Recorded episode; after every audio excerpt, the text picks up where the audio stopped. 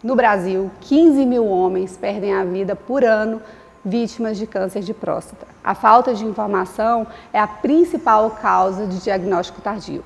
Hoje, no Papo Médico, nós convidamos o Dr. Diego Calisto de Pina, urologista, médico cooperado da Unimed Anápolis, para mais um Papo Médico.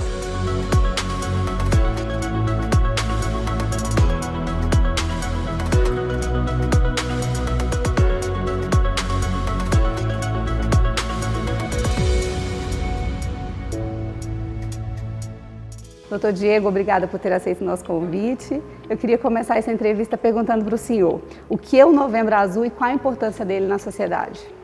Bom dia, eu que agradeço pelo convite, é um prazer poder estar aqui. É, anualmente a gente tem essa data né, do Novembro Azul para poder lembrar o homem não só do câncer de próstata, da necessidade do rastreio de câncer de próstata, o cerne do Novembro Azul é isso, mas para lembrar o homem que ele tem uma data para poder cuidar da própria saúde. Né? É muito importante é, esse tipo de campanha. O homem, muitas vezes, ele não se sente no direito ou não tira um dia por ano para poder ir ao médico e fazer um check-up, ver como está a saúde geral dele. E o Novembro Azul vem não só para conscientizar o homem da importância de dele poder é, ter esse momento para ver a saúde global, a saúde geral, mas também para poder fazer o rastreio e a detecção precoce do câncer de próstata que no Brasil é o principal tumor, o principal câncer que acomete o sexo masculino e incidência, né, ele, é o, ele é o mais comum, ele só perde para os cânceres de pele. Então ele é muito importante, é uma causa de morte importante e que quando de, detectado precocemente, ele tem uma chance de cura próxima de 100%.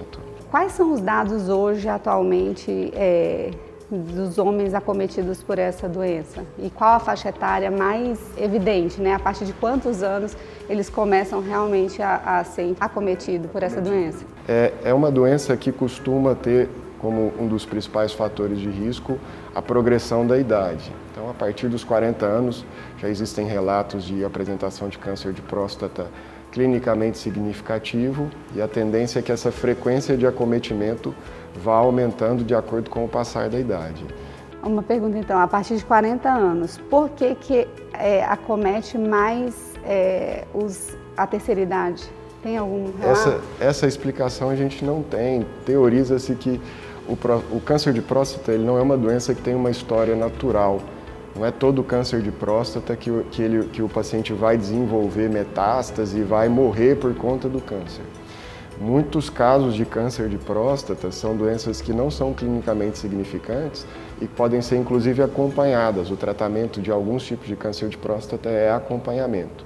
Por essa miscelânea que é o câncer de próstata e por não ter essa história natural bem definida, é que não se sabe muito bem por que dessa progressão. Teoriza-se que com o passar da idade, por conta realmente do, da renovação celular, existe alguma perda no processo de verificação de que aquela célula realmente é uma célula bem formada e a partir daí essa célula começa a proliferar, a se repartir, a se reproduzir e cresce e aí ela forma o tumor.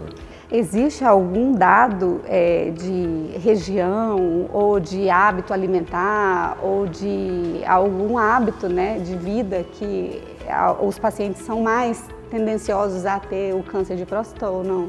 É, o que a gente tem é, é, um, é, um, é uma evidência de que na população ocidental o câncer de próstata ele é mais comum e a mortalidade também do câncer de próstata na população ocidental é maior quando comparado à população oriental. Então, os asiáticos tendem a ter menos câncer de próstata do que a população do Ocidente. É, isso teoriza-se que possa ser por conta do hábito de vida, e por isso a resposta da sua pergunta pode estar relacionada ao alto consumo de proteína animal, uma dieta muito rica em gordura, que possa estar relacionado, mas ainda não tem realmente essa correlação direta, definitiva, comprovada e também nos afrodescendentes. Os afrodescendentes têm duas vezes mais chances do que os brancos de ter câncer de próstata e neles a mortalidade também é quase o dobro do que na população em geral. Eu até li uma, uma informação que no Brasil é, hoje vivem cerca de 12 milhões de homens com mais de 50 anos e estima-se que desses 2 milhões vão ser acometidos com câncer de próstata. Procede? Como é que é essa conta aí? A proporção, é, tem estudos que fazem biópsias né, da próstata dos homens depois de falecidos, e esses estudos levam em consideração, como eu te falei, todos os cânceres de próstata, desde o menos agressivo, que às vezes tem cura espontânea, até o mais agressivo, que evolui com metástase em poucos meses. Né? É, nessa, nessa faixa de idade, por volta dos 50 anos, até 40% dos homens nesses estudos podem ter algum nível de câncer de próstata. Tal a importância do rastreio. Desses 40%, doença clinicamente significante, ou seja, uma doença que vai precisar de tratamento realmente, aí sim, aí cai para por volta de 6 a 10%, mas ainda é uma porcentagem muito alta. Muito alta. E qual a idade que o homem tem que começar a procurar um médico? Assim, porque o homem ele é mais é, difícil de ir ao médico, né? A mulher desde muito novinha, desde a da primeira menstruação a gente já vai ao ginecologista e o homem já tem uma dificuldade muito grande de ir ao médico. Mas qual a idade que ele tem que começar a ir para poder fazer esses rastreios, né? E, e quais são os sintomas, os principais sintomas assim que ele tem que ficar atento? Particularmente para o rastreio de câncer de próstata, a Sociedade Brasileira de, Uro, de, Urologia, ela sugere oferecer o rastreio de câncer de próstata a partir dos 45 anos de idade para o homem em geral. Uhum. Mas se o homem tiver um desses fatores de risco que a gente falou, se é afrodescendente, um que a gente não falou é ter um parente de primeiro grau que tenha tido câncer de próstata antes dos 65 anos de idade. Esse homem que tem um parente de primeiro grau que tenha tido câncer de próstata antes dos 65 anos de idade tem por volta de três vezes mais chance de ter câncer de próstata do que a população em geral. Se for o irmão que foi acometido, a chance aumenta mais duas vezes, se for o pai, por volta de duas e meia vezes. Então, nessa população, os afrodescendentes com um parente primeiro grau acometido com câncer de próstata de 65 anos de idade, o rastreio deve ser antecipado para ser feito entre os 40 e os 45 anos de idade. Para demais, para a população em geral, o rastreio tem que ser oferecido a partir dos 45 anos de idade. Essa, isso que você falou é extremamente importante. A mulher geralmente vai acompanhada da mãe no ginecologista na primeira menstruação, né? E o homem não nem sabe sequer que existe a especialidade urologia, que é para cuidar realmente da saúde do homem. Não só para cuidar da saúde do homem, tem outras coisas, mas tem, tem essa função. E dependendo da faixa etária, tem várias doenças que precisam ser acompanhadas, tem exames que precisam ser feitos. Então, assim, a idade ideal para o homem começar a urologia ao urologista, o ideal seria que fosse na infância mesmo, já junto ao acompanhamento com o pediatra. Junto com o pediatra? É, mas para a questão do rastreio do câncer de próstata, a partir dos 45, ou entre os 40 e 45, dependendo dos fatores de risco que tiver.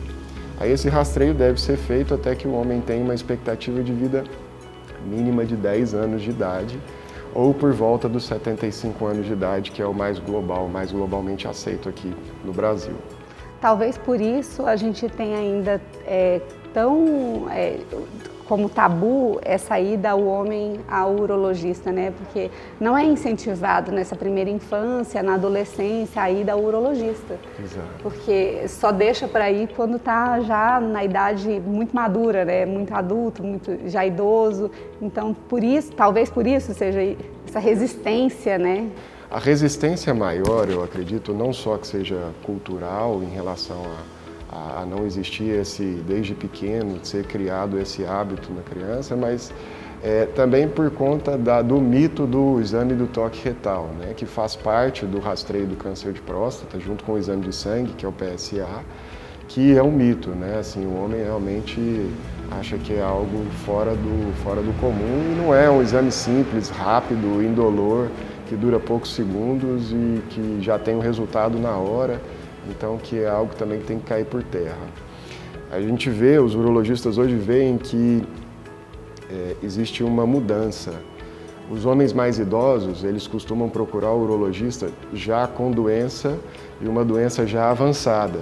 Então eles deixam para procurar quando existe algum problema, qualquer que seja ele, não só o câncer de próstata, mas qualquer que seja ele.